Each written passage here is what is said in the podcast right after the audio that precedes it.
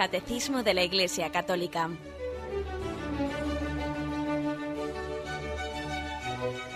Un programa dirigido por Monseñor José Ignacio Munilla, Obispo de San Sebastián.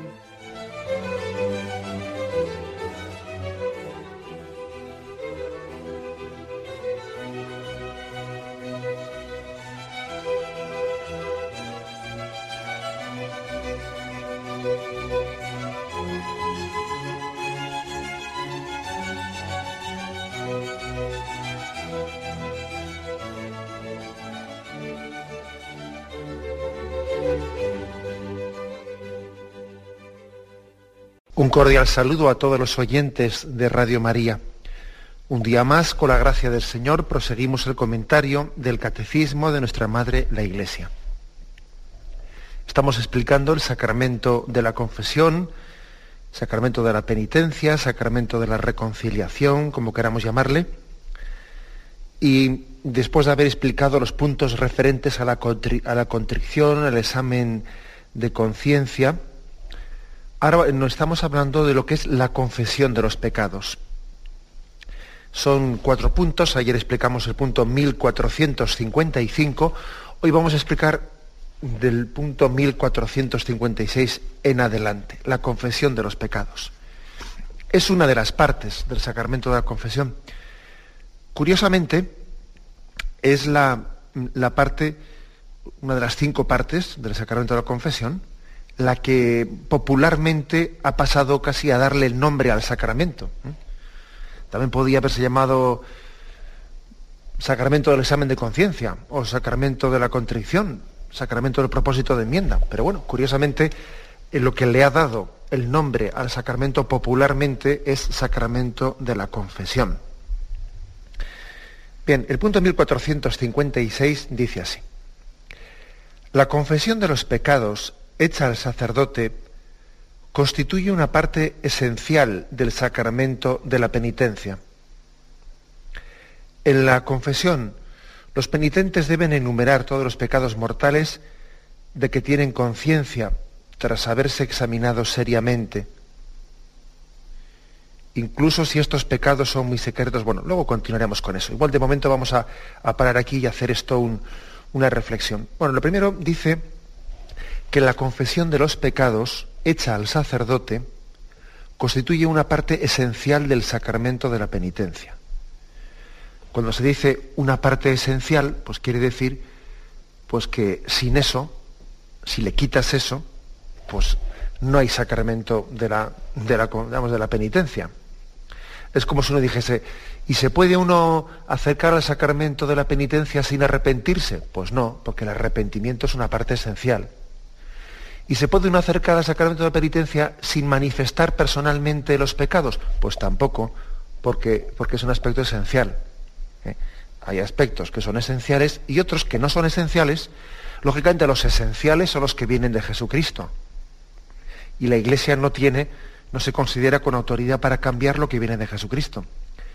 Otras cosas, pues pueden ser, eh, pueden ser adaptadas por la Iglesia en la medida en que no tienen su origen en Jesucristo, sino tienen su origen en la disciplina eclesiástica y la Iglesia, por, por, diversos motivos, puede adaptar su disciplina eclesiástica.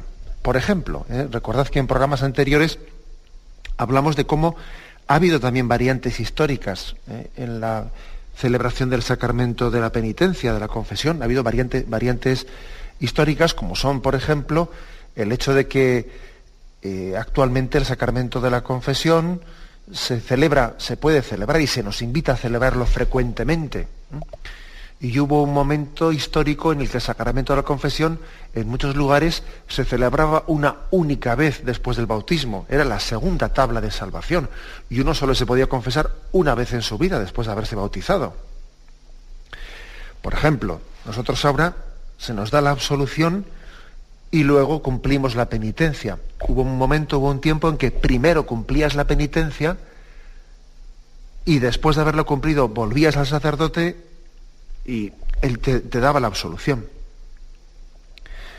Pues, por ejemplo, también hubo eh, un momento en el que la penitencia era pública, en el sentido que uno ingresaba en un orden de penitentes y allí cumplía la penitencia de una manera pública, a los ojos de todo el mundo. Hoy, sin embargo, la penitencia se hace de una manera privada. O sea, ha habido muchas variantes, ¿eh? variantes en eh, adaptaciones, en la celebración del sacramento de la penitencia, de la confesión, variantes todas ellas, pues que han cambiado no lo esencial.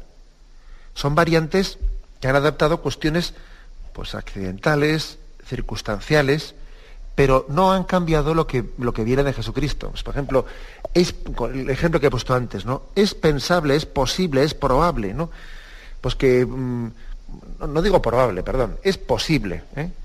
que pudiera ocurrir que la Iglesia con el tiempo cambiase y dijese, bueno, pues ahora vamos a adaptarnos a los nuevos tiempos y ahora vamos a hacer un sacramento de la confesión sin necesidad de manifestar personalmente los pecados al sacerdote, porque han cambiado los tiempos y tal y cual. Pues no, eso la Iglesia no podrá hacerlo nunca. O vamos a hacer una cosa, ¿no? Pues vamos a celebrar el sacramento de la penitencia, pues mm, sencillamente no pidiendo a la gente que se arrepienta, sino sencillamente pidiéndole que a partir de ahora no lo vuelva a hacer. Pero tampoco hace falta estar arrepentido del pasado. Pues no, mire usted, eso no sirve. Eso no sirve. ¿eh? No sirve y punto. ¿eh? O sea, es decir, eso, eh, ¿por qué? Pues porque el arrepentimiento y porque la manifestación personal de los pecados forma parte esencial, integrante del sacramento y la Iglesia nunca podrá cambiarlo. Nunca podrá cambiarlo. ¿Por qué el arrepentimiento es la contrición, el arrepentimiento es parte esencial del sacramento? Pues parece que se entiende más fácil. ¿eh? Parece que se entiende más fácil. Ojo, parece que se entiende más fácil, pero también hoy en día, también hoy en día, eh, en otros órdenes, comenzamos como a quitarle importancia al arrepentimiento, a decir que no se puede exigir el arrepentimiento, que lo importante es que las personas digan, eh, estén dispuestas a cambiar de vida, pero vamos, sin, darle importancia, ¿no? sin, sin entender pues, hasta qué punto puede ser esencial el que alguien manifieste ¿no? su, su arrepentimiento. Y eso eso sería, sería un error muy grave, ¿no? Si no incluyésemos al arrepentimiento como una base muy importante de la convivencia social. Ojo, es muy difícil ¿eh? construir una convivencia social en paz, en armonía. Es muy difícil una reconciliación social si no existe el arrepentimiento. Es muy difícil. ¿eh? Bien, el arrepentimiento, la contrición es una parte esencial del sacramento, pero también lo es la manifestación personal de los pecados. ¿Por qué? Pues porque si Jesús mm, pide, pide a los, a los mm, sacerdotes, a los apóstoles, que vayan por todo el mundo perdonando los pecados, a quienes les perdonáis los pecados les quedan perdonados, a quienes se los retengáis les quedan retenidos, hombre, para poder mm, retener o para poder perdonar los pecados hace falta tener un discernimiento. En ese momento el apóstol, el ministro del sacramento, en nombre de Jesucristo está haciendo un discernimiento. Y el sacerdote no tiene capacidad de leer el interior del corazón del hombre, como podía tenerlo Jesucristo. Por lo tanto, para poder discernir si existe el arrepentimiento para, suficiente para perdonar los pecados o no existe el suficiente y por lo tanto los pecados deben de ser retenidos. ¿no? Eh, los pecados necesariamente tienen que ser manifestados para que el sacerdote tenga su discernimiento, primero como juez en ese discernimiento y también como médico. Y el sacerdote, en ese momento que está, en el que está celebrando en, persona de Cristo, en nombre de Cristo, el, el sacramento, es imagen de Cristo médico y pastor de nuestras almas, y también de Cristo juez las dos, las dos imágenes, ¿no? La del médico y la del juez se unen en esa persona del ministro que celebra el sacramento de la penitencia. Por lo tanto, constituye una parte esencial del sacramento de la penitencia. ¿eh? Hay que rechazar pues, eh, cualquier otra interpretación. Alguno estará diciendo, ¿no? Bueno, pero ¿no existe acaso eh, como una fórmula que la misma Iglesia Católica pues, posibilita para unos casos especiales. No existe la posibilidad de celebrar el sacramento de la penitencia con absolución colectiva, o sea, es decir, sin que, sin que uno se confiese personalmente, manifieste eh, los, sus pecados. Sí, pero vamos a ver, eso es cierto que existe, pero existe en un contexto eh, donde hay una, situación de extrema gravedad, donde los penitentes no pueden, no tienen tiempo, no tienen la circunstancia o no tienen la posibilidad de acercarse personalmente a acusarse de sus pecados, y hay una situación de gravedad que, también pide la conveniencia de celebrar en ese momento y no posponer más tarde ¿no? el sacramento de la penitencia, y por lo tanto la Iglesia sí imparte la absolución, pero también lo imparte con el voto, con el, bajo la condición para su validez bajo la condición de que ese penitente, en cuanto pueda, después de esa absolución y en todo caso antes de volver a recibir otra absolución, vaya, se acerque un sacerdote a confesarse personalmente, particularmente de los pecados graves que él pudo cometer. ¿Eh? O sea que, por lo tanto, eh, eh, incluso en esa modalidad que está reservada para casos graves, como he dicho, esa modalidad de la absolución colectiva, eh, la, manifestación personal de los pecados sigue siendo parte integrante, esencial del sacramento de la confesión y no puede ser suprimida. Por desgracia, algunas veces se plantea esto y se explica mal y, a veces también no se respeta. ¿eh? Pues eh, la disciplina de la iglesia y, se piensa pues que eso la confesión personal la manifestación personal de los pecados bueno pues puede o debe ofrecerse a algunas personas que tienen esa sensibilidad. No no si, no es cuestión de sensibilidad sabe usted o sea es cuestión de que es parte esencial e integrante del sacramento de la confesión. Ahora no vale no vale celebrar eh, el sacramento de la penitencia según sensibilidades Venga, y el que tenga una sensibilidad, pues que lo celebre de esta manera. Y el que no tiene sensibilidad, que lo celebre otra. No, o sea, vamos a ver, no, no podemos nosotros inventarnos, ¿eh? inventarnos un, sacramento. O sea, el sacramento, está dado por Jesucristo. Y en todo caso es la Iglesia la que tiene la, el deber y tiene también la vocación de, bueno, pues sencillamente de, de interpretar cómo tienen que ser ajustadas pues, las distintas partes de su celebración, ¿eh? sabiendo que tiene partes esenciales que vienen de Jesucristo y no puede cambiarlas. ¿eh?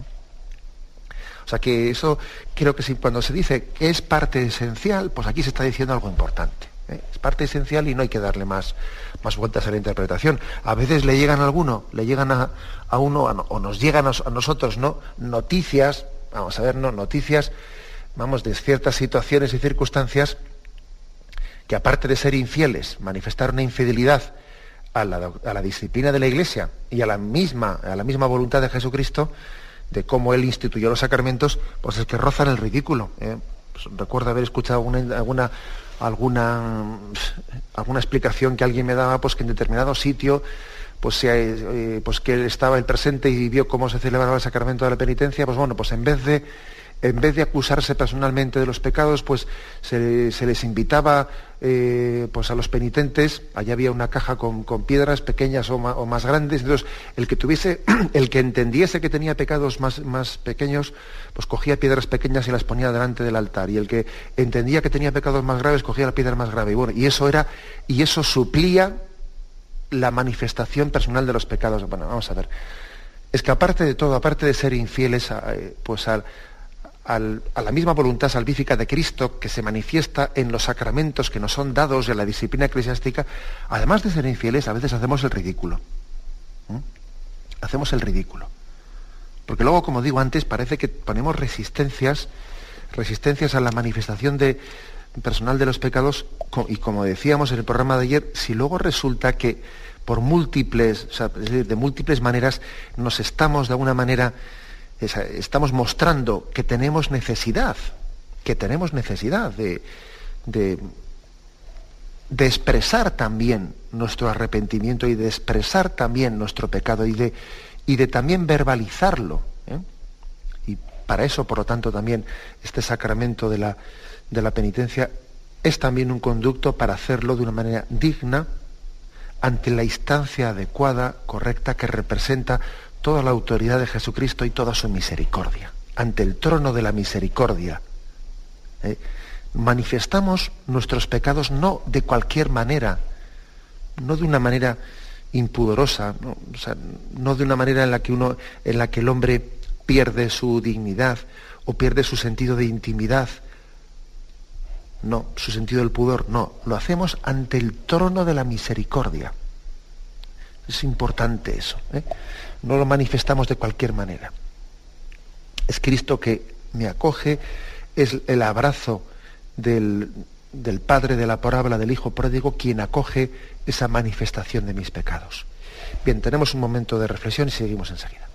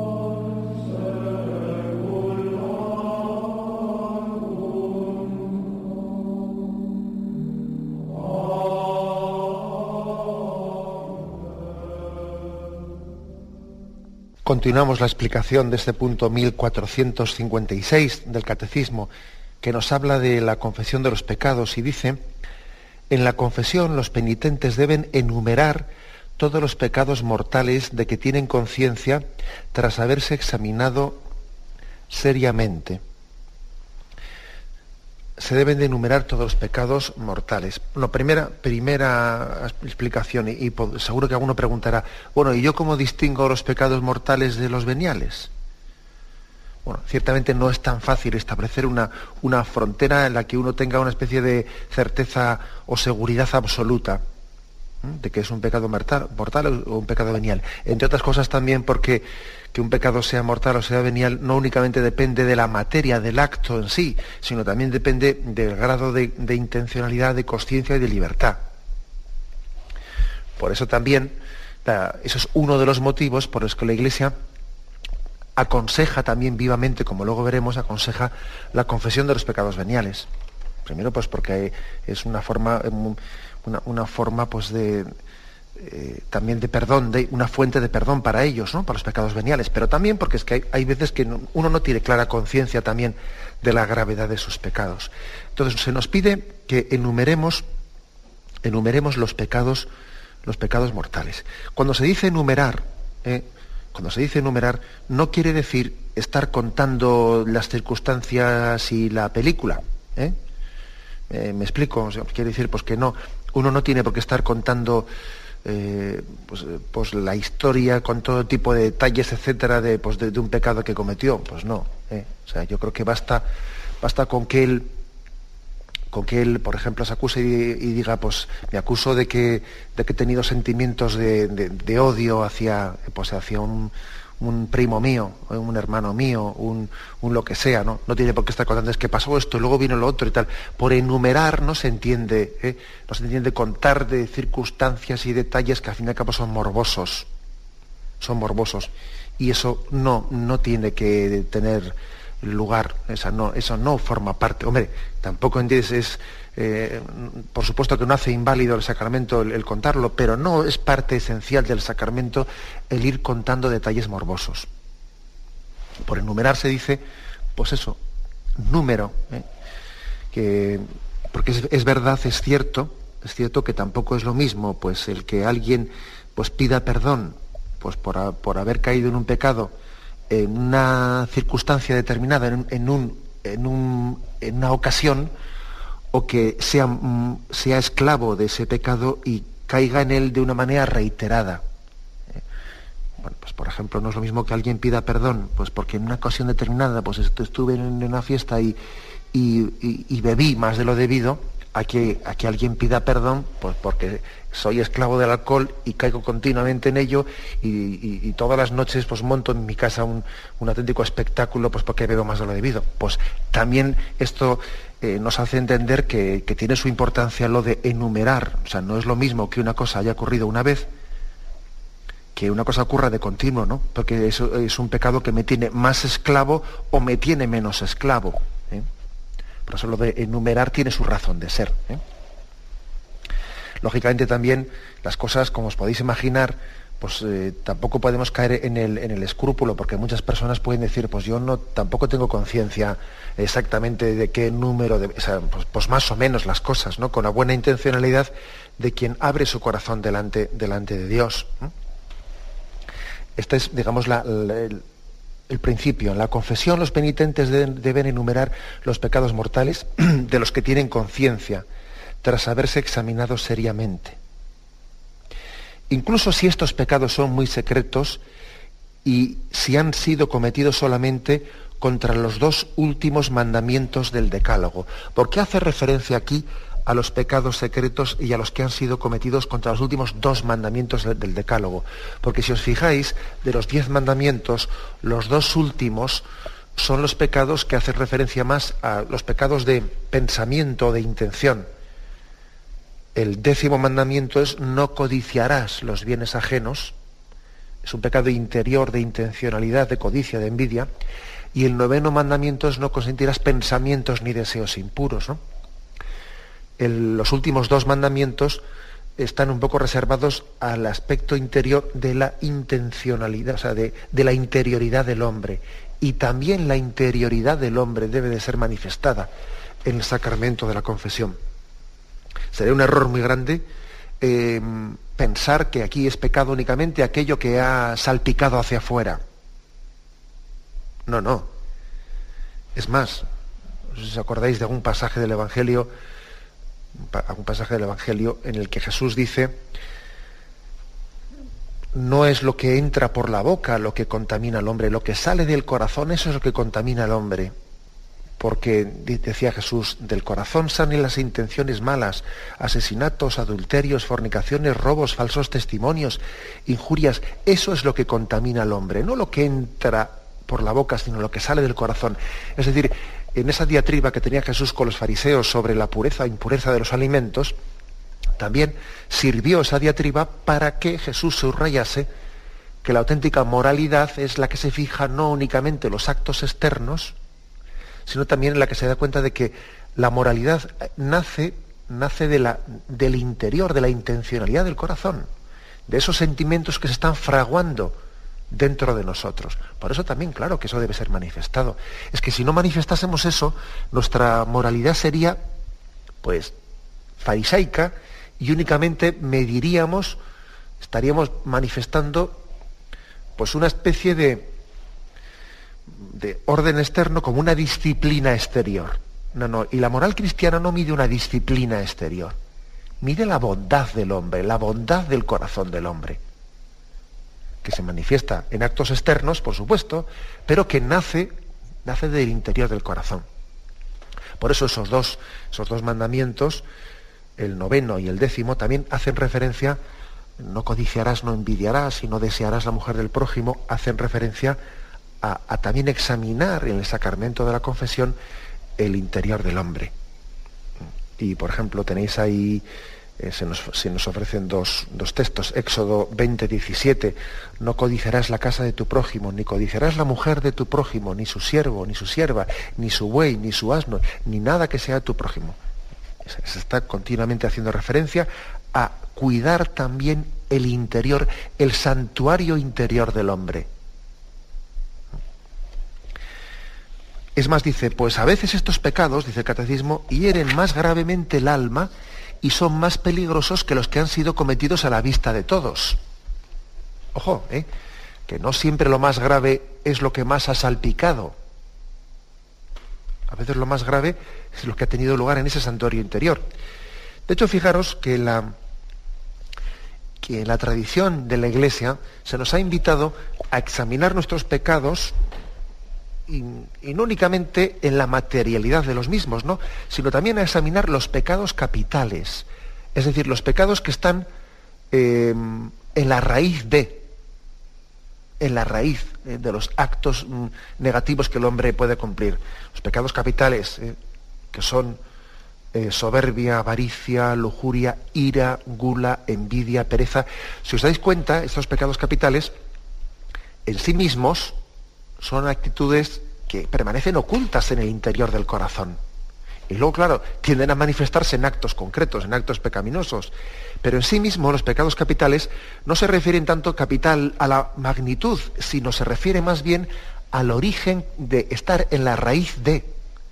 Está ocultamente en la raíz, la avaricia, pero es la que ha motivado el robo, o es la que ha motivado la calumnia, o es la que ha motivado la mentira. O sea, está en la raíz de soberbia, avaricia, lujuria, ira, gula, envidia, pereza. Eh, es importante, por lo tanto, examinar el interior del corazón del hombre en el sacramento de la confesión. De lo contrario, no iríamos a la raíz. Si no nos adentrásemos en el mundo interior, no iríamos a la raíz. Esta es una de las grandes diferencias ¿no? entre, entre la moralidad cristiana y, y una ética civil.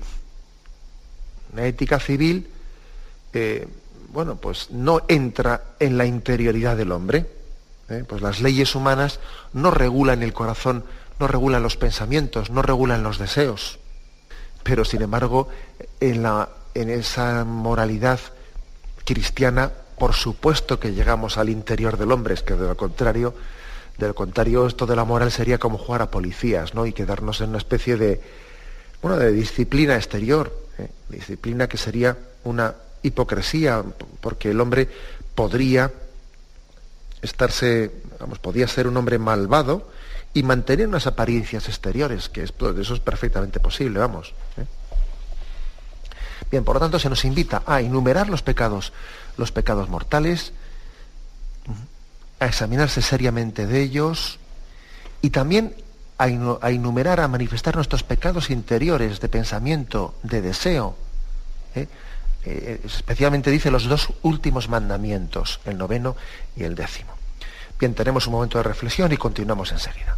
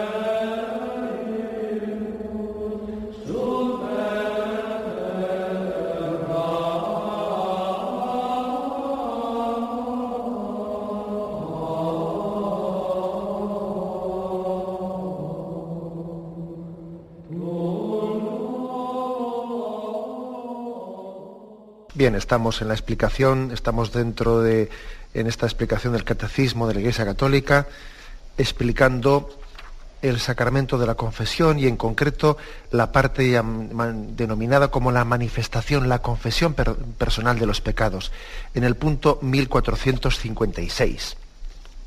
Y en él se hace una cita, en este punto, una cita de San Jerónimo que dice así, cuando los fieles de Cristo se esfuerzan por confesar todos los pecados que recuerdan, no se puede dudar que están presentando ante la misericordia divina para su perdón, para su perdón todos los pecados que han cometido.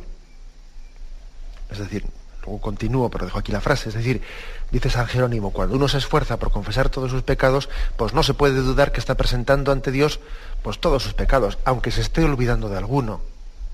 Pues porque, como os podéis imaginar, el Señor mira, pues mira la intencionalidad del corazón del hombre. Y es verdad que uno tiene que, tiene que hacer un examen de conciencia pues hecho con seriedad, ¿no? no de cualquier manera. Pues es importante también tener, eh, tener un tiempo y un momento de, ponerse en presencia de Dios y, mirar la vida. Ahora, es verdad que por muy bien que hagamos las cosas, pues siempre nos olvidaremos de ciertos aspectos y detalles, ¿no? O sea, nos podemos olvidar de ellos y sencillamente también confiamos en que la misericordia de Dios pues, se derrama sobre todos los pecados de nuestra vida, también sobre aquellos de los que, pues bueno, pues no nos hemos acordado. Eh, que después de la confesión una persona recuerda, eh, le viene a la mente, le viene a la memoria, pues un pecado, un pecado que, que no manifestó. ¿Qué debe de hacer? Pues hombre, pues si es un pecado leve, pues yo creo que no hace falta manifestarlo ya. Si es un pecado grave, el que ha olvidado, pues puede, yo entiendo, ¿eh? entiendo que esa absolución que ha recibido también eh, ha perdonado todos sus pecados, pero vamos, pues yo creo que, ese pecado que él ha olvidado pues, sin, intencionalidad ninguna, lo manifiesta en la siguiente confesión y a correr. ¿eh? Pero vamos, aquí fijaros lo que dice, cuando los fieles de Cristo se esfuerzan por confesar todos los pecados que recuerdan, no se puede dudar que están presentando ante la misericordia divina para su perdón todos los pecados. Es decir, también en nuestra intencionalidad están siendo presentados los pecados pues, que, no hayamos, eh, que no hayamos recordado. Eso lo dice San Jerónimo ¿eh? y está aquí recogido. Quienes actúan de otro modo y callan conscientemente algunos pecados, dice, no están presentando ante la bondad divina nada que pueda ser perdonado por mediación del sacerdote. Porque si el enfermo se avergüenza de describir su llaga al médico, la medicina no cura lo que ignora. Aquí termina la cita de San Jerónimo. Pero aquí estamos en otra, posibilidad distinta, que alguien conscientemente, intencionadamente, oculte, no ya, no ya por ese olvido, pues, eh, no ya por un olvido, ¿eh? o incluso no ya ni, ni, por negligencia eh, que me podía haber examinado mejor, sino que intencionadamente oculta, pues por vergüenza o por lo que sea, oculta un pecado grave en el sacramento de la confesión. En ese caso, dice San Jerónimo, y recoge aquí el catecismo, que en ese caso ese corazón no sea abierto ante la misericordia, ante el trono de la misericordia, y por lo tanto sus pecados no quedan perdonados. Pero no únicamente no queda perdonado el, el, pecado que no ha manifestado, sino ninguno de los pecados. Sencillamente no ha hecho un acto de apertura confiada ante el trono de la misericordia esa confesión es inválida y sacrílega. ¿eh? O sea que sencillamente lo que hay que decir es que es mucho mejor no confesarse que confesarse incorrectamente. ¿eh? Perdonad que sea así tan, tan curdo, pero es que las cosas son como son. ¿eh? Entonces, sencillamente, es que, además es que ayer me creo que nos ayudó mucho el testimonio de una oyente, una oyente que llamó y, y estuvo narrando un poco pues cómo pudo ser eh, tentada de, no manifestar ¿no? Pues en, el, en el sacramento de la confesión y también en la dirección espiritual, que son dos niveles distintos, pero bueno, eh, pues de no manifestarse, no de ocultarse y tal cual, hasta que, bueno, por la gracia de Dios, ella no, no cayó ¿eh? pues en, esa tentación de, de, confesarse mal, callando cosas, pero, pero sí que tuvo una lucha de estar mucho tiempo pues en, alejada del sacramento por esa dificultad de manifestación. Luego, llegó el momento en que recibió la gracia de, de manifestarse, ¿no? De corazón, con el corazón plenamente abierto, y en ese momento, cuando se manifiesta plenamente a corazón abierto, es cuando dice, ¿será posible que he estado yo, pero qué gracia, qué alegría y qué gozo interior, ¿no? ¿Será posible que he estado yo amordazado, ¿no? Amordazado por un temor que me ha tenido aquí cohibido. ¿Eh? Es que creo que, hay que desenmascarar a veces esos bloqueos, esos líos mentales que nos, que nos organizamos, ¿no? puede haber personas tímidas que yo creo que son, bueno, tímidas o yo no sé qué, que a veces es que eh, pensamos no sé qué cosas que va a pensar, que va a decir, y entonces tenemos unos bloqueos mentales, unas vergüenzas a destiempo, como digo yo a veces, ¿eh? Unos bloqueos mentales, un no ser conscientes de lo que dice Jesús en el Evangelio, más alegría y en el cielo por un pecador que se convierta que por mil, ¿eh? que ya estén convertidos, es decir, pero si, si en el cielo hay una fiesta, cuando alguien manifiesta su arrepentimiento, si el sacerdote también participa de esa fiesta. Es que no sé si nos damos cuenta que un sacerdote cuando, cuando está confesando, ¿cuándo pensáis que un sacerdote goza más confesando? ¿Cuando perdona pecados leves o cuando perdona pecados graves?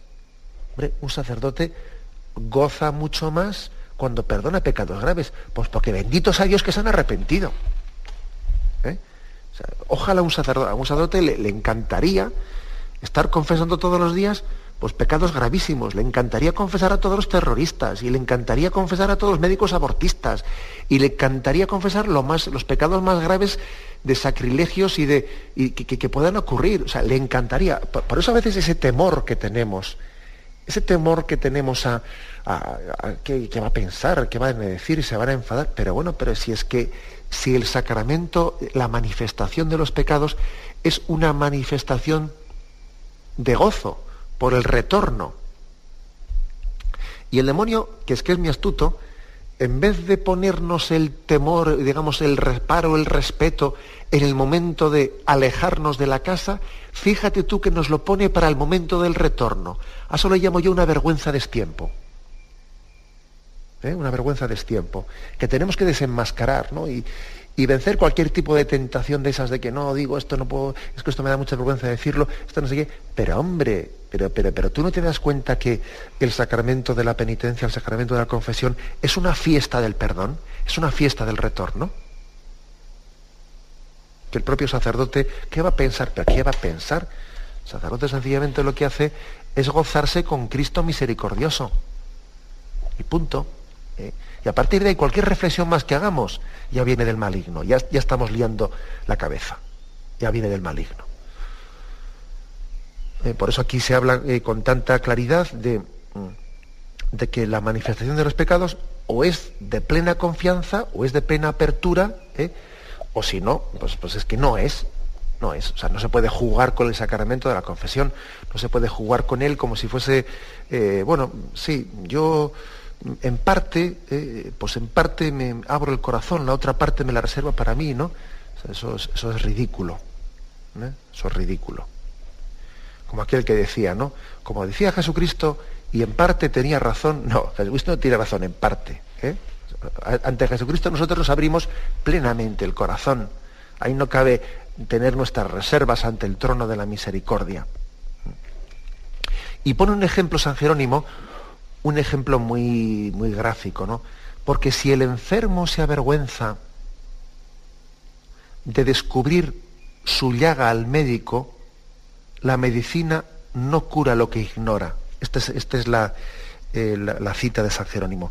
Y me vais a perdonar porque antes he dicho que la cita entera era de San Jerónimo, pero no, ahora me doy cuenta que es del concilio de Trento. ¿eh?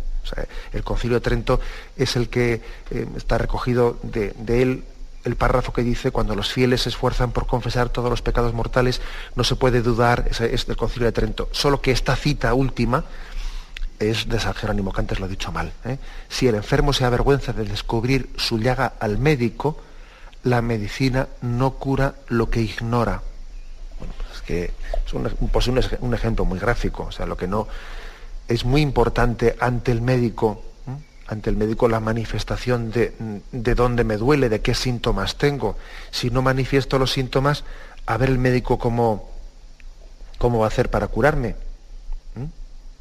El médico no, no va a tener telepatía, ¿no? O sea, claro, que él puede, él puede percibir algo desde fuera, claro que puede percibirlo, pero principalmente el médico se va a guiar de los síntomas que manifiesta el enfermo.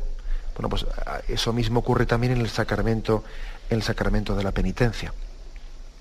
Con un, eh, con un matiz eh, todavía más importante, y el matiz, como he dicho antes, es que en el sacramento de la penitencia el sacerdote no solo ejerce de médico, también ejerce de juez. También ejerce de juez en el sentido que distierne si hay arrepentimiento, si no hay arrepentimiento, si hay, por lo tanto, si se dan las debidas disposiciones para recibir la absolución o si no se dan las debidas disposiciones. Y eso también eh, solamente puede ser, puede ser eh, discernido en la medida de la manifestación del penitente.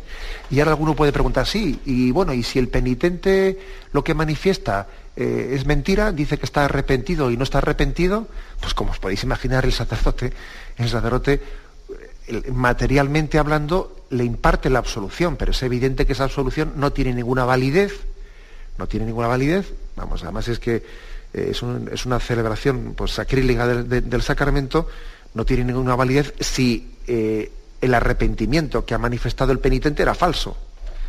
En el, sacramento de la confesión las cosas tienen razón de ser están hechas ante la presencia de Dios, están hechas ante el trono de Dios. Entonces, si uno va allí y miente, etcétera, pues ¿qué, vamos a decir, no? Aprovecho también para decir una cosa que tiene actualidad. Recientemente, eh, pues en un periódico de España, estamos en el país, que no, no voy a ocultar el nombre, en el país se publicó, se publicó un reportaje sobre un periodista que había, pues que se había introducido eh, supuestamente camuflándose como si él fuese un penitente, teniendo una grabadora, y se había, eh, y se había pues, entrado, introducido en, un montón de confesionarios, confesando unos supuestos pecados así muy, muy morbosos ante el sacerdote y grabando, y grabando las confesiones en una grabadora y después hace un reportaje eh, y se publican en el periódico, en el diario El País y tal. Bueno, pues vamos a decir, yo también creo que es un momento, eh, porque viene a cuenta de este punto del catecismo, un momento para, para clamar, clamar eh, públicamente ante una barbaridad de, este calibre, ante una barbaridad primero por el hecho sacrílego de no respetar la sacralidad de un sacramento.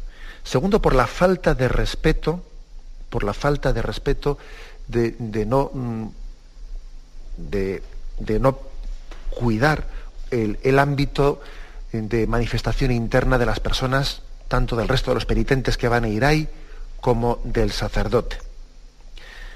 Tercero, por ser capaces de llevar eh, a un periódico y hacer no sé qué tipo de, hacer un espectáculo de un sacrilegio y de una falta de respeto, que un periódico se preste a una cosa de ese estilo, ¿no? Y luego encima por hacernos creer y hacernos pensar que, fíjate lo que le respondió el cura, oiga, y usted pretende que yo le crea lo que le respondió el cura. O sea, usted que ha sido capaz de cometer un sacrilegio y luego encima de enorgullecerse de ello, eh, ahora usted pretende que yo empiece a hablar de lo que el cura le dijo. El que ha cometido un sacrilegio es bastante difícil ya creerle, creerle eh, la veracidad de lo que está diciendo ya. ¿Eh? O sea, creo que también es momento de, de, hacer esta denuncia pública, porque es que esto ha ocurrido recientemente, hace dos o tres semanas. Y es momento también de, de entender que las cosas sagradas solamente pueden ser entendidas y percibidas en un contexto sagrado. Fuera de ahí, pues se comete un grave sacrilegio, claro, pues eh, violándolas y sacándolas de, su intimidad y de su contexto. Bien, lo dejamos aquí ¿eh? y me despido con la bendición de Dios Todopoderoso, Padre, Hijo y Espíritu Santo, descienda sobre vosotros. Alabado sea Jesucristo.